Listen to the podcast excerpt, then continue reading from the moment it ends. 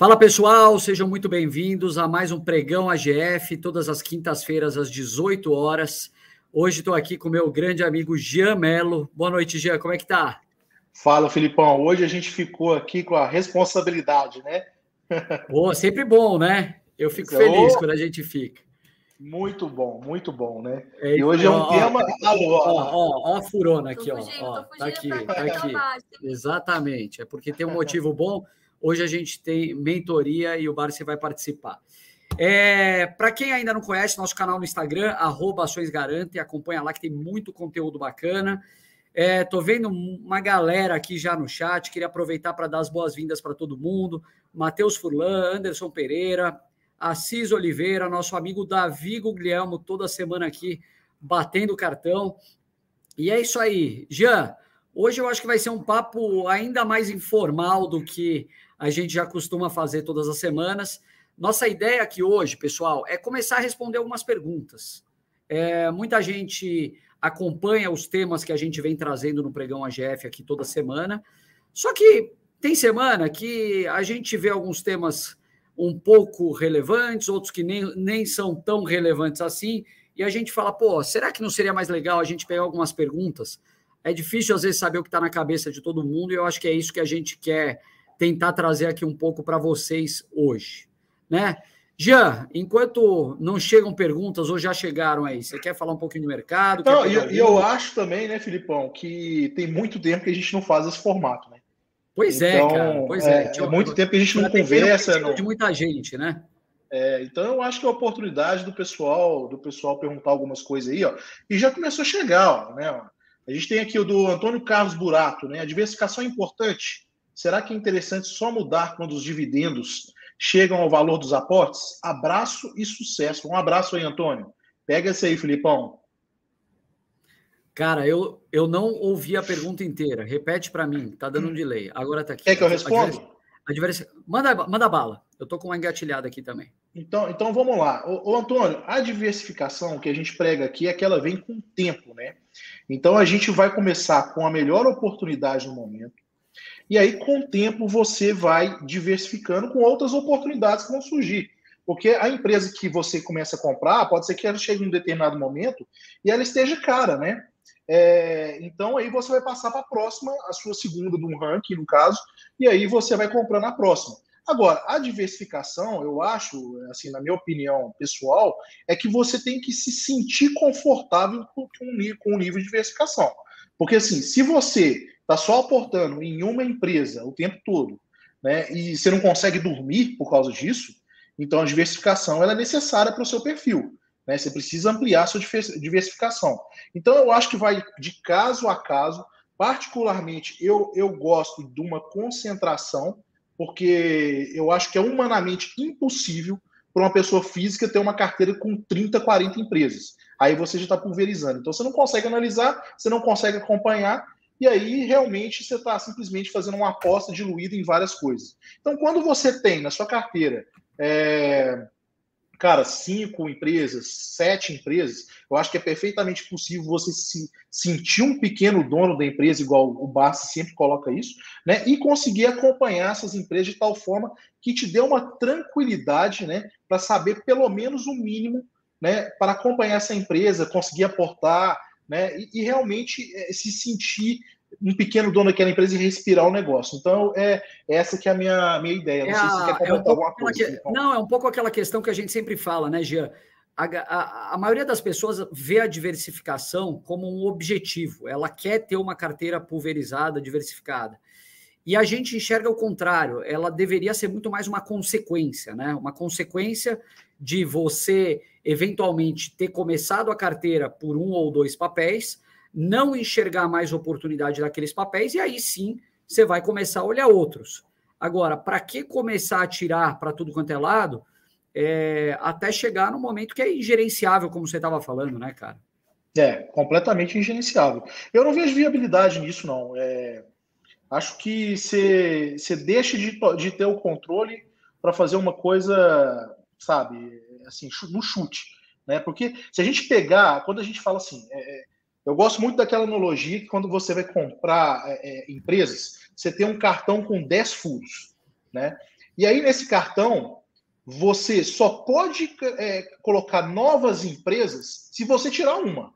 Né? Então, imagina lá, você colocar o meu limite para ter são 10 empresas. Né? Então, quando eu atingir esse limite, eu não vou poder colocar mais nenhuma, a não ser que alguma saia, até para o meu controle. Quando você trabalha com essa ideia que você tem um limite de empresas que você vai colocar na carteira, eu acho que o seu mindset muda um pouco, por quê? Porque você vai procurar a melhor empresa. Você não vai procurar qualquer empresa simplesmente por diversificar. Você vai procurar a melhor empresa para colocar e preencher o primeiro buraco do, do cartão. Né? É Depois você vai procurar a segunda, e assim por diante. Então, eu acho que, que essa seria a linha.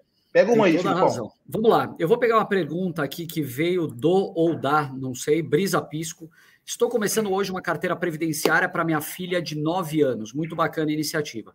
Pensei em IRB e Banco do Brasil. Seriam essas duas ações boas para o longo prazo? O que vocês fariam no meu lugar? É, obrigado pela pergunta.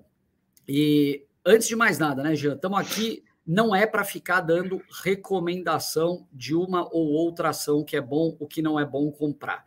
É, primeiro ponto que eu acho que é importante falar aqui, a gente falou sobre isso é, no AGF, eu escrevi um texto sobre isso no AGF, ontem, até por coincidência, sobre a o que, que você deveria ensinar aos seus filhos, né? Você deveria simplesmente montar uma carteira previdenciária, largar ela lá, e quando o seu filho, ou a sua filha, no caso aqui, tiver seus 18 anos, ela vai começar a usufruir, ou quando ela tiver é, uma idade mais avançada, ela vai enxergar valor no que você fez. Eu discordo. Eu conheço muita gente que se preocupa em formar a carteira para os filhos, mas não se preocupa e ensinar os valores fundamentais, os princípios. E de nada vai adiantar, Jean, você tem filho, eu também tenho. A gente sabe que se você não ensinar o porquê você está fazendo aquilo, ou alguns comportamentos básicos, como é, como você se comportar devido a. É, como você dá o, o, devido valor ao dinheiro, como você dá o devido valor ao trabalho, é, que você não precisa consumir tudo aqueles produtos que você vai ser bombardeado constantemente na sua vida. Se você não fizer nada disso, uma carteira previdenciária não vai adiantar absolutamente nada. Na primeira oportunidade, teu filho ou tua filha vai se desfazer e vai deixar para trás todo um trabalho de uma vida que você construiu. Eu olhando para isso, vamos, vamos assumir então que esses princípios e valores sejam ensinados e os fundamentos estejam bem sólidos, você deveria olhar principalmente ações previdenciárias. O IRB hoje, ele não é uma ação previdenciária.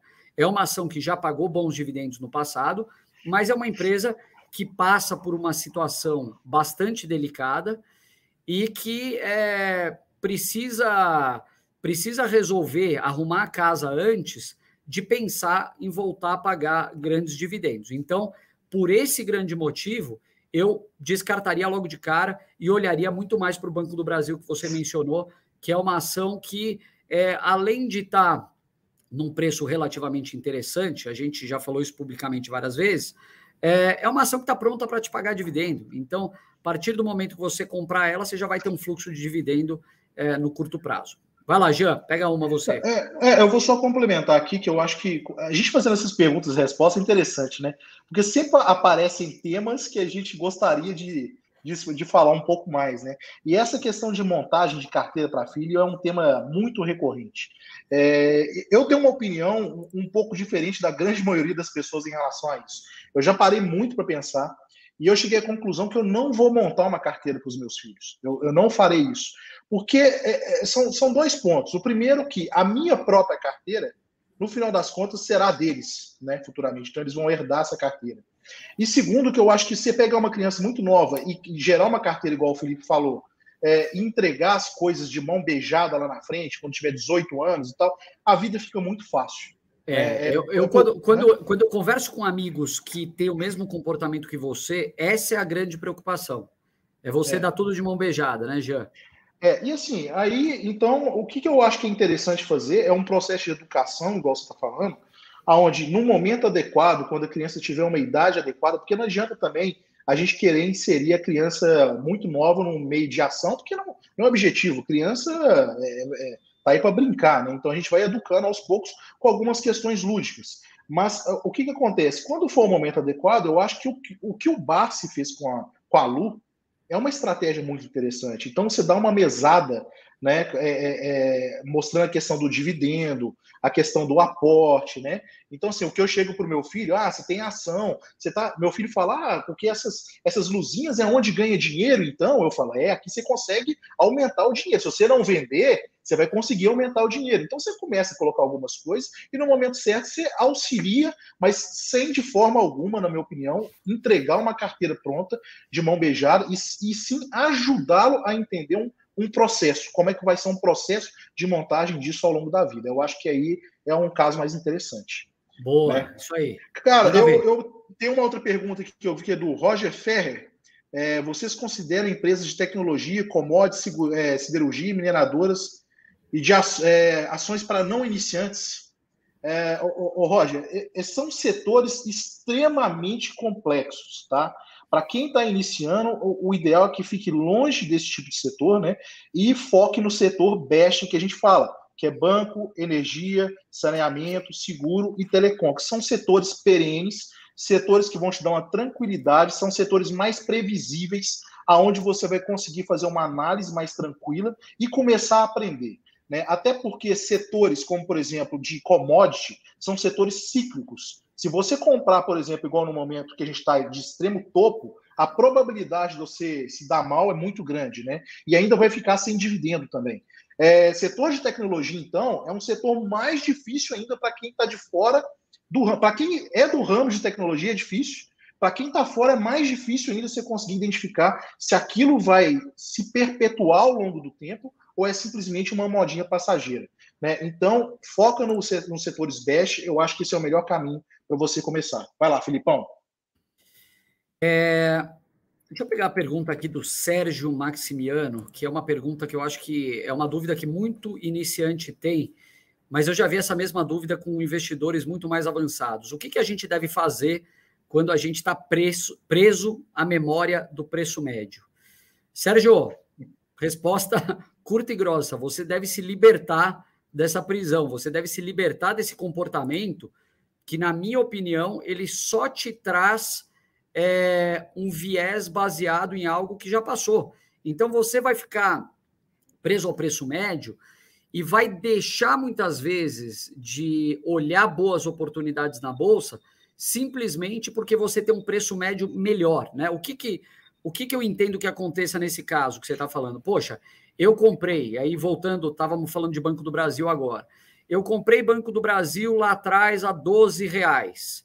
Hoje Banco do Brasil está 35. Isso quer dizer que eu devo esperar Banco do Brasil chegar próximo dos 12 reais que eu tenho lá atrás para voltar a pensar em aportar nessa ação?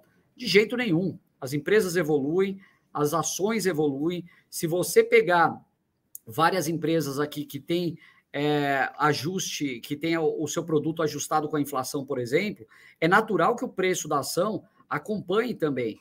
Então, muito dificilmente você vai encontrar um Banco do Brasil a 12 reais, até porque o Banco do Brasil teve o seu valor patrimonial extremamente, é, como que eu posso dizer, Gê? Ele cresceu demais nesse período, né? Então Sim. não dá para você ficar preso nisso, e se você ficar, é, é bem provável que você vai deixar um monte de oportunidade boa passar e não vai aproveitar.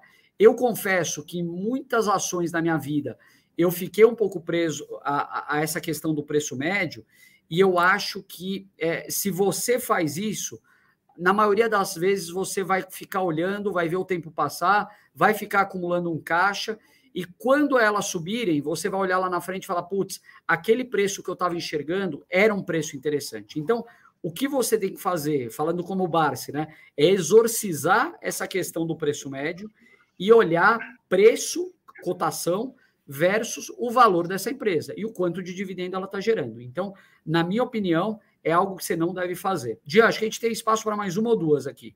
É, assim, o preço médio, Filipão, serve para uma coisa, né? Que é, é, é para venda para efeitos de imposto de renda. Só. Pra você calcular qual é o valor da venda. Então, assim, é, fora isso, o cara vai gerar uma ancoragem absurda e vai perder oportunidade. E é muito melhor focar em, em quanto aquele, aquele valor de cotação está te retornando em dividendos, conforme você falou.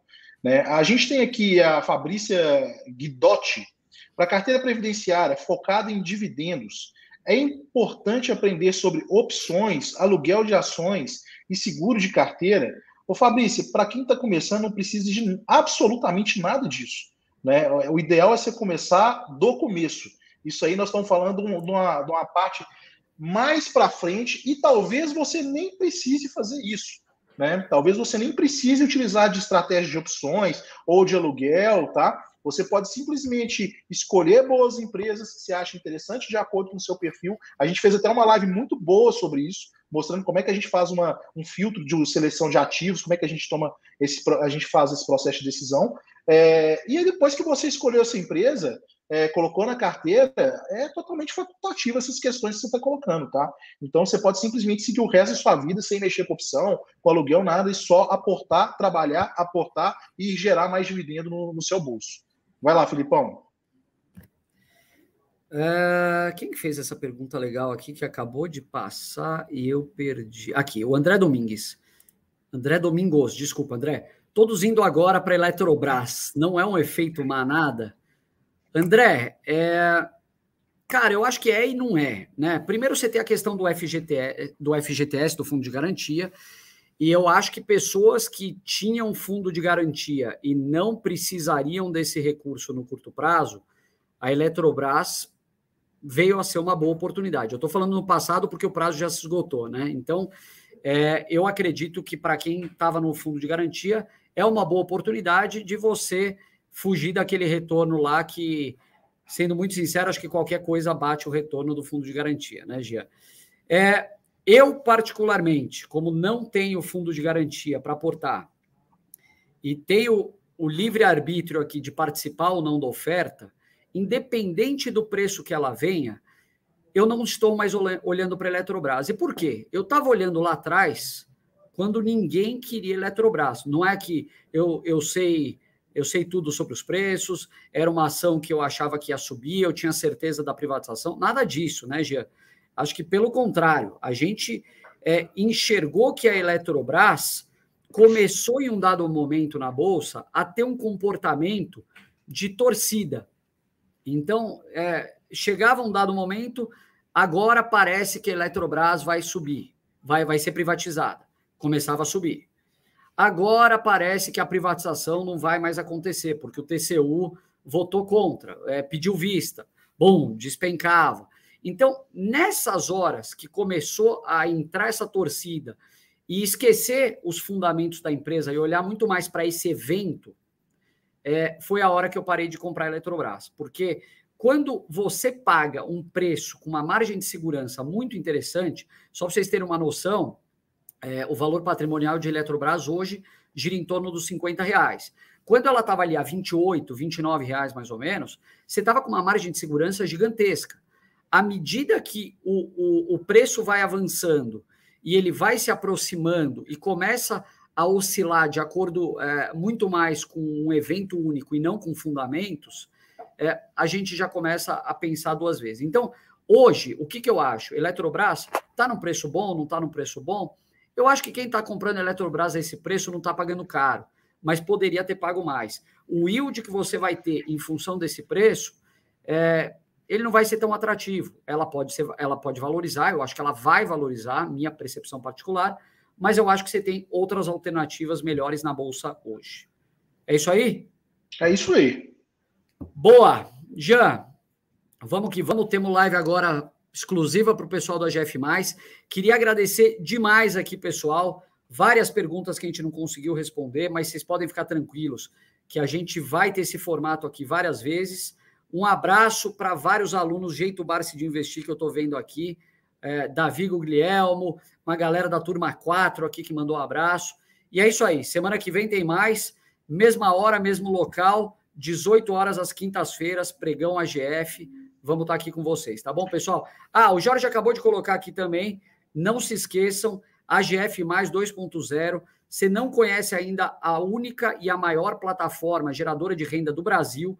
Vamos lá, que você vai conhecer um negócio fantástico. Jean, como você sistematizar a sua geração de renda. Você quer falar alguma coisa? Vai lá. Não, eu ia só falar para o pessoal do AGF, O link da, da live exclusiva nossa agora está no canal Lives Fechadas. Vamos para lá, Filipão. Obrigado, é pessoal. Aí. Vamos que vamos. Obrigado, pessoal. Até a próxima. Tchau, Valeu.